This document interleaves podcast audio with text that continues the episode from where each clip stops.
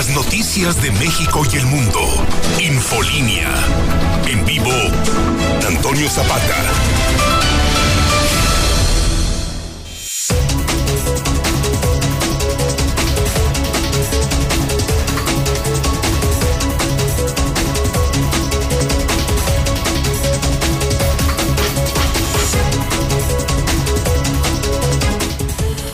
Buenas noches tengan todos ustedes. Bienvenidos a Infolínea de la Noche. Mi nombre es Antonio Zapata, mejor conocido como El Reportero. Y a continuación le tengo a usted las noticias más importantes ocurridas en Aguascalientes, en México y el mundo en las últimas horas.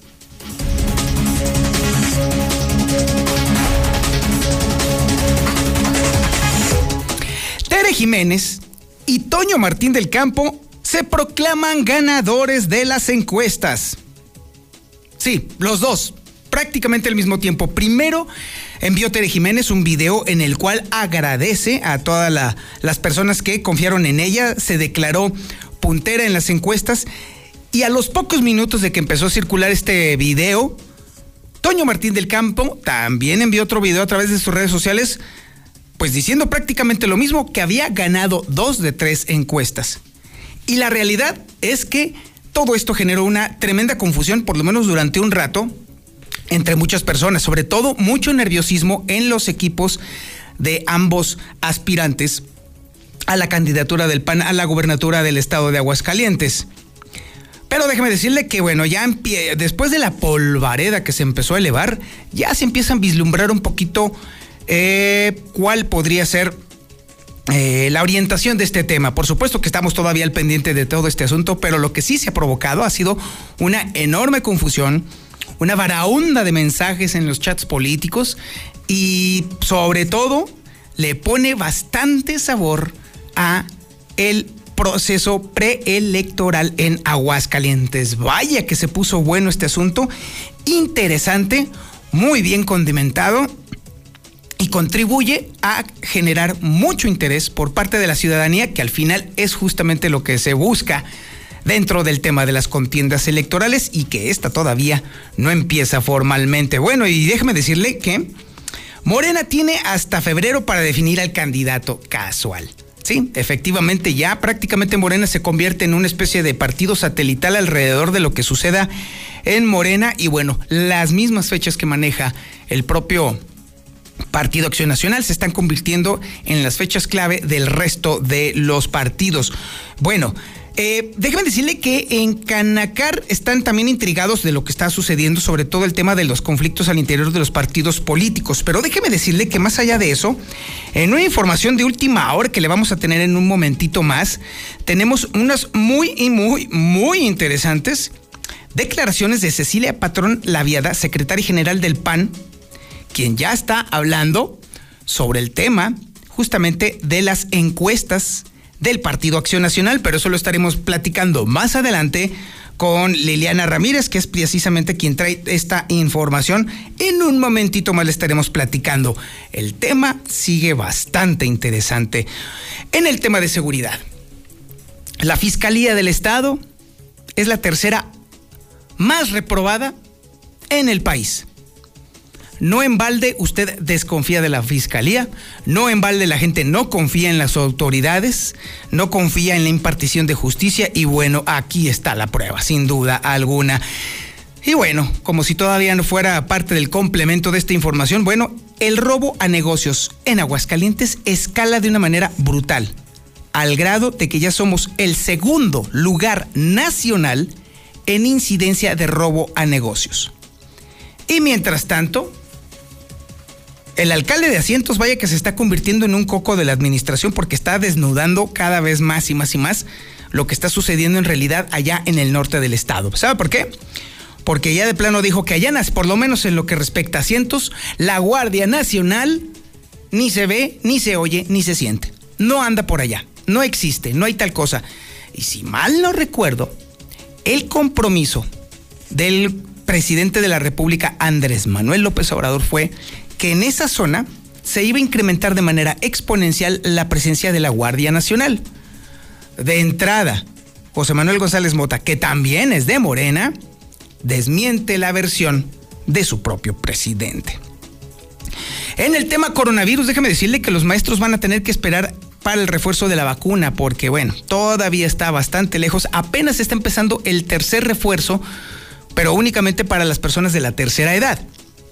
Así que todavía le falta bastante tiempo para que los maestros puedan ver algo de resultados en ese asunto. Y por cierto, mañana van a vacunarse rezagados en Pabellón de Arteaga. En un momentito más les estaremos platicando cómo, a qué horas y en dónde. Mañana, Pabellón de Arteaga, vacuna a rezagados, vacuna a quienes no han recibido una sola dosis de vacuna. Y por cierto, los restaurantes hasta el momento no están previendo ningún tipo de restricciones ante la llegada de la variante Omicron. Prácticamente aquí ya, aguas calientes. También tenemos el avance de la información policíaca más importante y relevante con el Brian. Brian Aguilar, buenas noches. ¿Qué tal, Toño? Muy buenas noches, buenas noches al auditorio. Pues fíjate que un sujeto se avienta desde el puente peatonal frente a Nissan. Sumido en una agobiante tristeza, un joven atenta contra su vida, lanzándose al vacío. Además, por segundo día consecutivo, asaltan un Oxxo en inmediaciones del fraccionamiento Santa Elena. Solitario ratero amenazó a la empleada para llevarse la cuenta del día. Todos los detalles más adelante. Muchísimas gracias, mi estimado Brian Aguilar. Estaremos contigo más adelante. También tenemos el avance de la información nacional e internacional con Lula Reyes. Lolita, buenas noches. Gracias, Toño. Buenas noches. Anuncian licencia de conducir única en México. Estados trabajarán en el nuevo modelo. La Organización Mundial de la Salud regaña a México por grasa, grasas trans. Urge adoptar medidas. En el reporte COVID, paciente de variante Omicron se encuentra bien de salud, dice López Gatel. Incluso descarta nuevos casos de Omicron en México por este primer contagio. Hay algo interesante, no hay pruebas de que Omicron cause formas graves de COVID, esto lo dice la Organización Mundial de la Salud. Pero de esto y más hablaremos en detalle más adelante, Toño. Muchísimas gracias, Lula Reyes. Y bueno, vamos a desentonar un poquito. Pues sí, también tenemos el avance de la información deportiva más importante con el Zuli Guerrero. Zuli, buenas noches. Señor Antonio Zapata, amigo Radio Escucha, muy buenas noches. Bueno, para no desentonar y para que se haga una costumbre, comenzamos con información del Real América, ¿sí?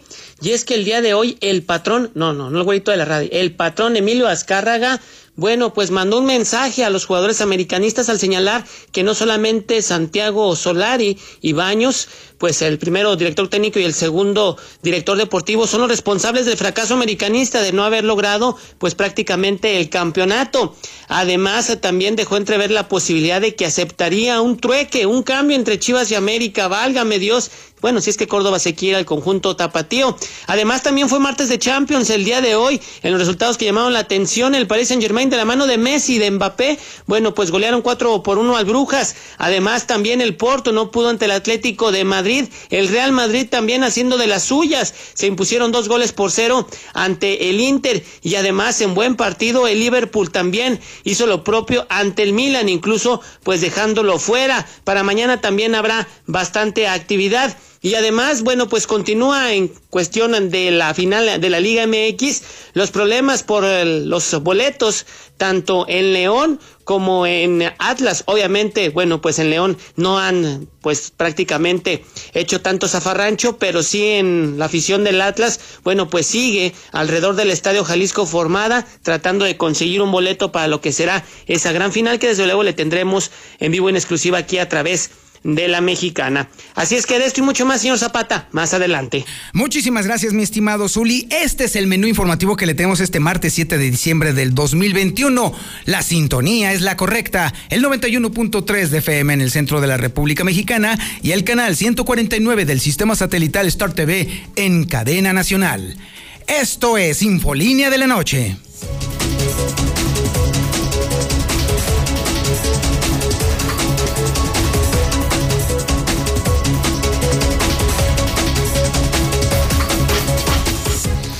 Antes de entrar a la información, quiero presumirle algo. Le quiero presumir algo, algo que van a poder apreciar con toda claridad quienes nos están viendo en Facebook, quienes nos están viendo en YouTube y quienes nos están viendo en el canal 149 del sistema satelital Star TV. Y es que ya está aquí con nosotros la patrona.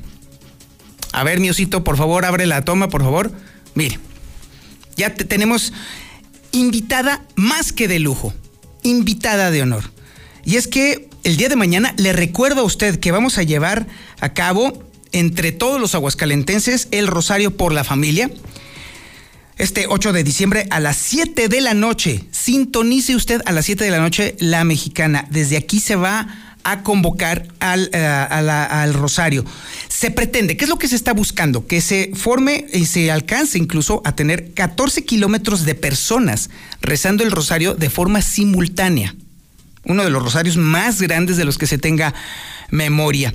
¿Y cuál es la idea? Muchas personas han preguntado que cuál es el punto de inicio. No, pues de hecho el punto para, para confluir es justamente el primer anillo. No hay ningún punto, o sea, el punto es el primer anillo. Entonces la idea es justamente que todo el primer anillo esté con muchas personas, que estén con su veladora y entonces que todos al mismo tiempo sintonizando la mexicana, el 91.3 de FM, entonces todos recen el rosario. Así pues, ahí está abierta la convocatoria. Para que usted no se lo pierda, estarán aquí autoridades eclesiásticas de Aguascalientes, quienes estarán llevando a cabo, precisamente llevando la, este rezo del rosario. Mañana, 8 de diciembre, a las 7 de la noche. Y ahora sí, vámonos con la información. Bueno, ahí le va. Tere Jiménez, el día de hoy, en la tarde, envió a sus redes sociales él, un video en el que agradecía, agradece pues, a la gente por haber confiado en ella y declarando que pues ella prácticamente era la ganadora, la puntera en las encuestas aplicadas por el, eh, el CEN del PAN. Minutos después, Toño Martín del Campo hizo lo propio. Y ahí sí nos agarraron a todos en, ah, caray, ¿qué pasó aquí? Pero bueno, para no para no añadirle ni para agregarle ni para ponerle lo que no es, vámonos directamente con los protagonistas de este asunto. Primero vamos a escuchar el primer video que salió en redes sociales. Tere Jiménez. Hola a todos, venimos saliendo del Comité Ejecutivo Nacional de mi partido. Estoy muy contenta, muy agradecida con la gente de Aguascalientes. Acaban de abrir las encuestas en las cuales salimos favorecidos. Muchísimas gracias a todos. De verdad, muchas gracias a todo mi equipo. Gracias por siempre estar conmigo. Y bueno, pues yo seguiré apegándome a los reglamentos y normas de mi partido. Estaremos esperando los tiempos correspondientes, pero sobre todo el día de hoy dimos un paso sumamente importante. Vamos a seguir con contundencia, con determinación hasta el día del triunfo. Muchas gracias a todos. Eso fue lo que mandó esta tarde Tere Jiménez en sus redes sociales. Y obviamente, los equipos a favor de Tere Jiménez soltaron pues prácticamente el aplauso. Pocos minutos después, poquitos de minutos, para 10, 15 minutos después, apareció en las redes sociales de Toño Martín del Campo, el otro contendiente o aspirante a esta posición, mandó también su video. Y bueno, ¿para qué se lo platico? Aquí lo tiene Toño Martín del Campo. ¿Qué tal amigos? ¿Cómo están? El día de hoy estamos saliendo del Comité Ejecutivo Nacional. Como ustedes saben, el día de hoy nos citaron para abrir los paquetes en donde están las encuestas. Quiero decirles que de las dos encuestas, una la gané. La otra ya la había ganado. Por lo tanto, gané dos de tres. Eso quiere decir que tengo el apoyo y el respaldo de los aguascalentenses. Quiero comentarles que en esta reunión hubo varias personas como testigos de honor. Uno de ellos, Santiago Cris, la secretaria del partido, así como el coordinador de los senadores, Julian Rementería. En fin, hoy más que nunca tenemos que honrar nuestra palabra. Y hoy lo que le pido al Comité Ejecutivo Nacional y a él, que realmente honremos a la palabra, honremos los acuerdos, porque eso es la fortaleza que nos va a dar precisamente para salir a la calle y poder pedir el voto. Hoy más que nunca estamos felices, estamos contentos por el apoyo y el respaldo de los ciudadanos de Aguascalientes. Gracias. O sea, en resumidas cuentas, quedamos todos exactamente igual que al inicio. No sabemos qué onda. Ambos equipos, bueno, ambos contendientes se declaran ganadores de las encuestas. Y esto nos hace preguntarnos, bueno, ¿qué está pasando? ¿Dónde está la verdad? ¿Qué es lo que está ocurriendo? o si esto obedece específicamente a una estrategia mediática por parte de, ambas, eh, de ambas partes. Lo cierto es que mire, más allá del, tema de que evidentemente genera eh, extrañeza, esto adereza la contienda, le pone sabor, le pone interés. Hoy por hoy, todos, en este momento en Aguascalientes estamos hablando únicamente de un tema, del Partido Acción Nacional. Es el único que está meneando el pantero en este momento y nos queda bastante claro que habrá un momento inevitablemente en el cual tenga que llegar esto a eh, las aguas a la calma. De hecho, en un momentito más vamos a platicar con Liliana sobre un tema que lo pone justamente en el agua. Pero bueno, mientras son cubos o jaiboles, tan gira todo alrededor de las decisiones que se tomen en el PAN que incluso Morena, sí, ya abiertamente se convierte en un satélite del Partido Acción Nacional y traslada sus fechas, o más bien empata sus fechas con las fechas del PAN. Es información que tiene Lucero Álvarez. Lucero, buenas noches. Gracias, Toño. Buenas noches a ti y a quienes nos sintonizan. Efectivamente, parece ser que las cosas están cambiando en los diferentes partidos políticos y ahora en el caso del partido Guinda de Morena aseguran que ellos tienen como fecha límite para definir a sus candidatos o al candidato al gobierno de Aguascalientes será hasta el próximo 10 de febrero. Por lo pronto, Eulogio Monreal, presidente estatal del partido, dice que no lleva ninguna prisa y que por lo tanto se tomarán las cosas con calma.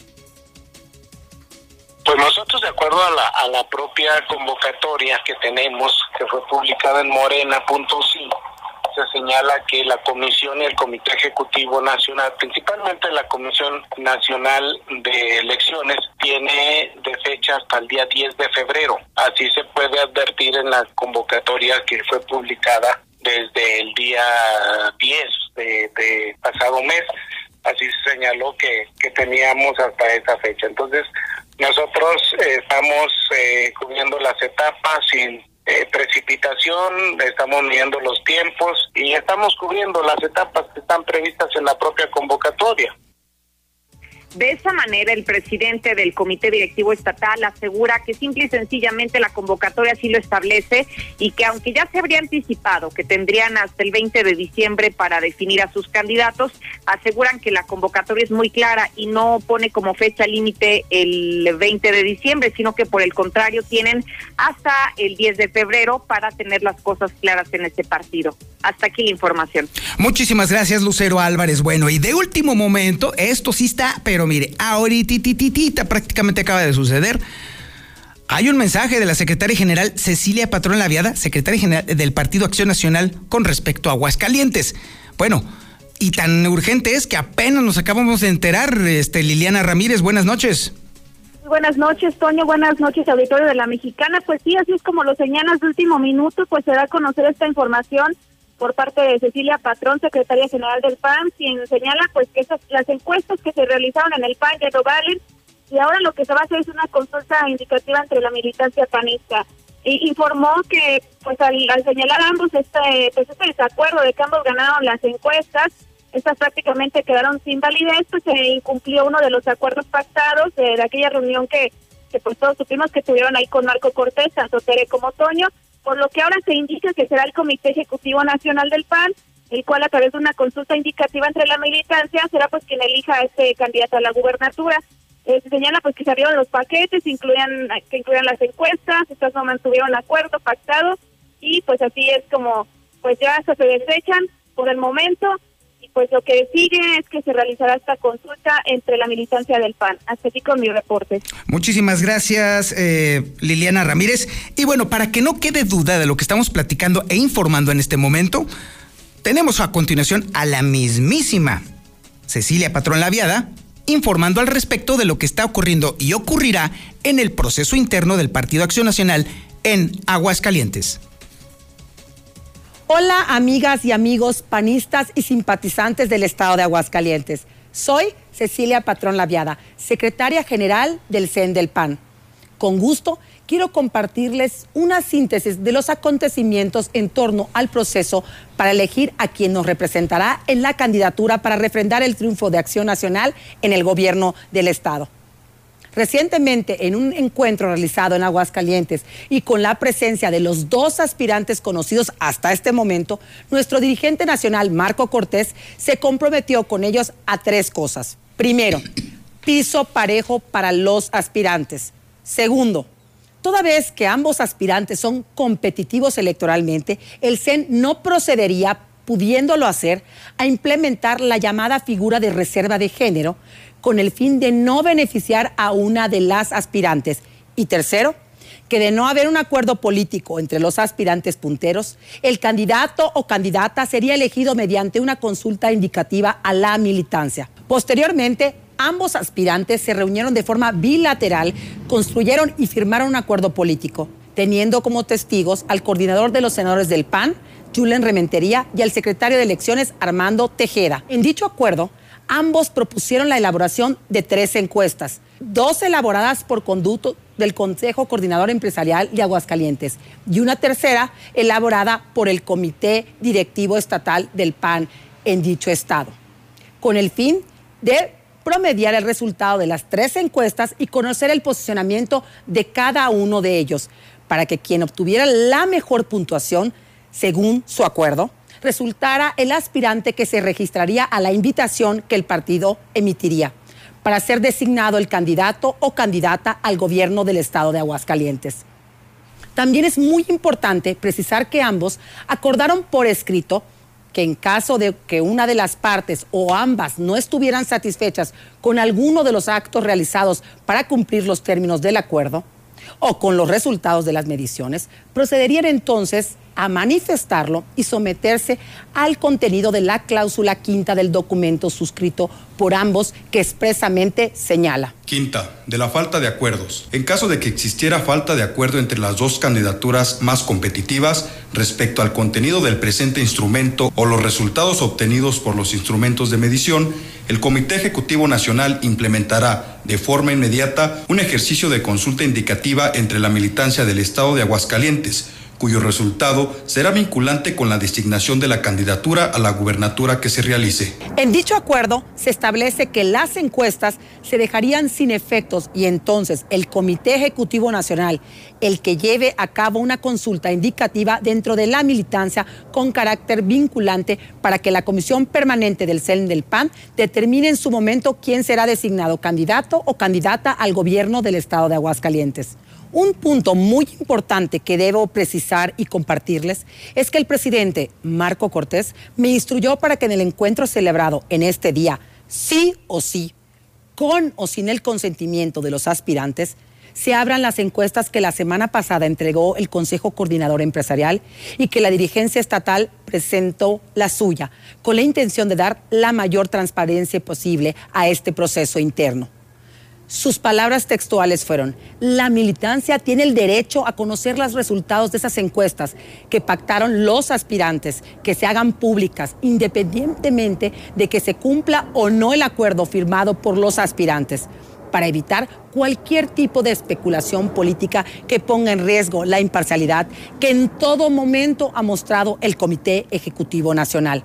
Ahora bien, Debo informarles que después de una reunión celebrada este martes 7 de diciembre en las instalaciones del CEN del PAN con los aspirantes en las que se abrieron los paquetes que incluían las encuestas, estos no mantuvieron el acuerdo que habían pactado, por lo que en cumplimiento del contenido de la cláusula quinta del instrumento legal suscrito por ellos, se aprobó la invitación para que se registren los aspirantes para la designación que se llevará a cabo en una consulta indicativa a la militancia con carácter vinculante, posterior al periodo de precampañas a la gubernatura del Estado. Esto no cancela la posibilidad de que los aspirantes alcancen un acuerdo político en los términos planteados en el acuerdo original firmado por ellos. Apreciables amigas y amigos de Aguascalientes, el presidente Marco Cortés y una servidora queremos ser enfáticos en nuestra postura sobre este proceso interno. Seguirá habiendo piso parejo para quienes se inscriban,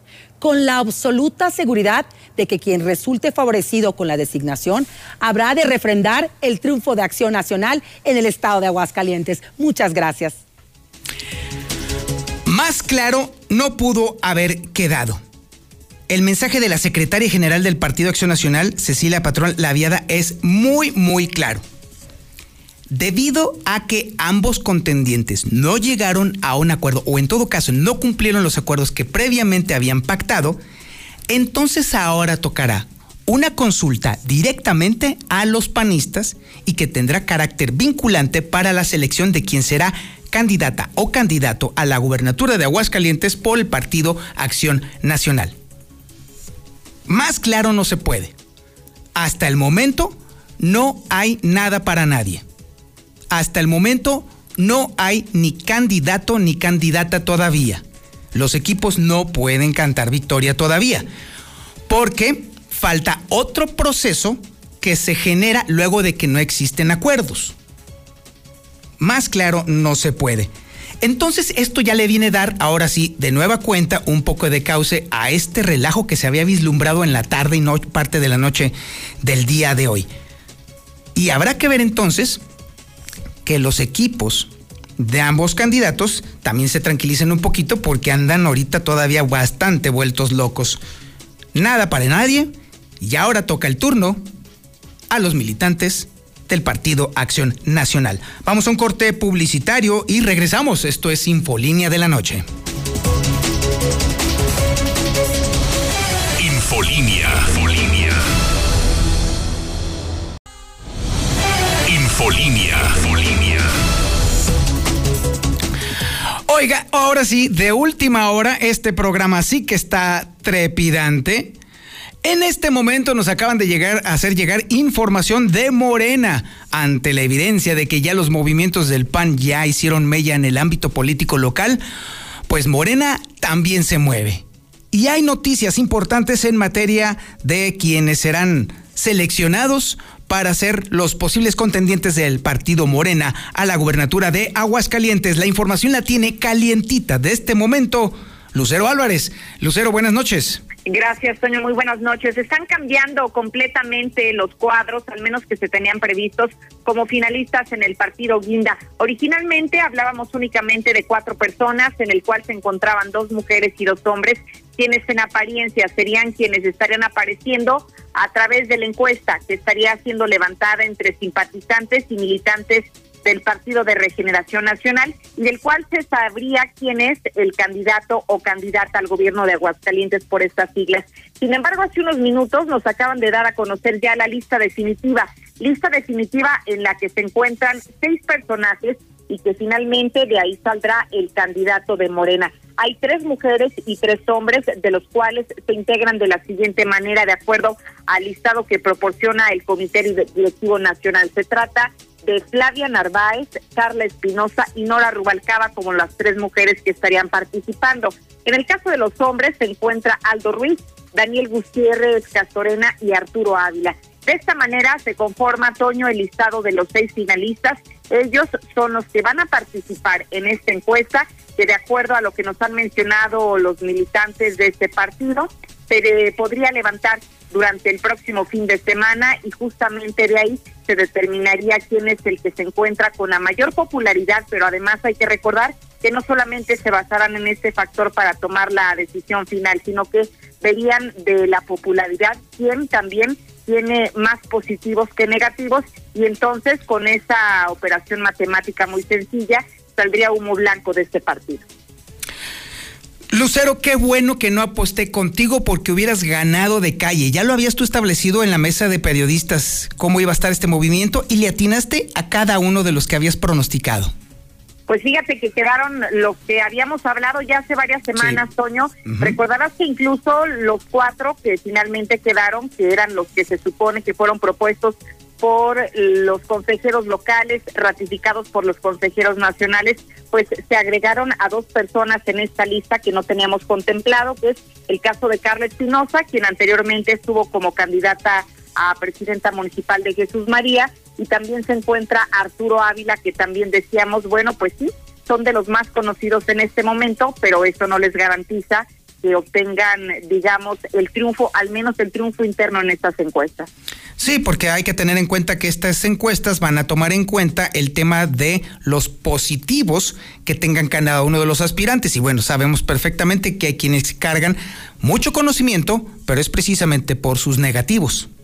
Así es, incluso hace un par de semanas, Toño, aquí la delegada nacional en Aguascalientes, Carol, estuvo dando a conocer algunas cifras de aparentes encuestas que ya se estaban levantando, en la que llamaba la atención, Toño, que mencionaban a nombres que no se encontraban dentro de los cuatro finalistas, como es el caso de Carla Espinosa, de Arturo Ávila, y en su momento también hasta sonó el nombre de Salma Luébano, pero finalmente ya la información oficial consiste solamente en estos seis cuadros, que son los que van a, a aparecer en la encuesta y de la que se supone entonces deberá de salir el candidato de Morena al gobierno de Aguascalientes. Excelente información, Lucero. Muchísimas gracias. Al contrario, buenas noches. Pues ahí tienen, ya se está definiendo todo, absolutamente todo y todo alrededor justamente de los anuncios que ha, ha hecho el Partido Acción Nacional esta noche, hace apenas unos minutos. Bueno, continuando con la información, la Fiscalía de Aguascalientes está reprobada. Es la tercera más baja del país. Y esto tiene sentido porque además, déjeme decirle que el robo de negocios en Aguascalientes ya forma parte del segundo lugar nacional en incidencia. Sí, Aguascalientes es segundo lugar nacional en incidencia de robos a negocios. Y también no tiene nada de raro entonces que no se vea por ningún maldito lado, sobre todo en el norte del estado, a la Guardia Nacional. Toda esta información es de Héctor García. Héctor, buenas noches. ¿Qué tal? Muy buenas noches. Sí, reprobado la Fiscalía del Estado. Aguascalientes, eh, pues de acuerdo al índice estatal de desempeño de Procuradurías y Fiscalías 2021 de la organización Impunidad Cero que presentó este martes, la Fiscalía Estatal es la tercera con la más baja efectividad en cuanto a la Procuración de Justicia, con un 4%, en tanto que su posibilidad de esclarecimiento de casos es apenas del 0.26%. La entidad es solamente superada por Guerrero, con una efectividad de apenas el 3.5% y un 0.10% en cuanto a probabilidades de esclarecimiento de los hechos, así como también eh, Quintana Roo, que lo estaría superando con el 4.8 y 0.25 respectivamente. La entidad se queda lejos, por ejemplo, de un Guanajuato que aún y con sus eh, problemas, pues ellos traen una efectividad del 37.4%, así como también un 2.99 en cuanto a los esclarecimientos de los hechos se refiere. Por otra parte, también, como ya lo adelantabas, pues eh, Aguascalientes se encuentra en una posición nada privilegiada en cuanto al delito de robo de negocios. Y es que según eh, la organización Semáforo Delictivo, en el estado se cometen 75 delitos por cada 100 mil habitantes, situándose solamente por debajo de Ciudad de México, que tiene un promedio de 106 incidentes y muy por encima del promedio nacional, que es de 51 eventos. En Aguascalientes, de enero a octubre, han ocurrido 1.562 eh, carpetas de investigación que se han abierto por este tipo de delitos, a un promedio de 173 mensuales y casi seis robos a negocios en el día. Y por si fuera poco, pues se están eh, quejando en el caso del alcalde eh, de Asientos, José Manuel González Mota, de que simplemente la Guardia Nacional no se ve por ningún lado, a pesar de indicaciones que se dio de que se blindara la frontera, pues menciona, no se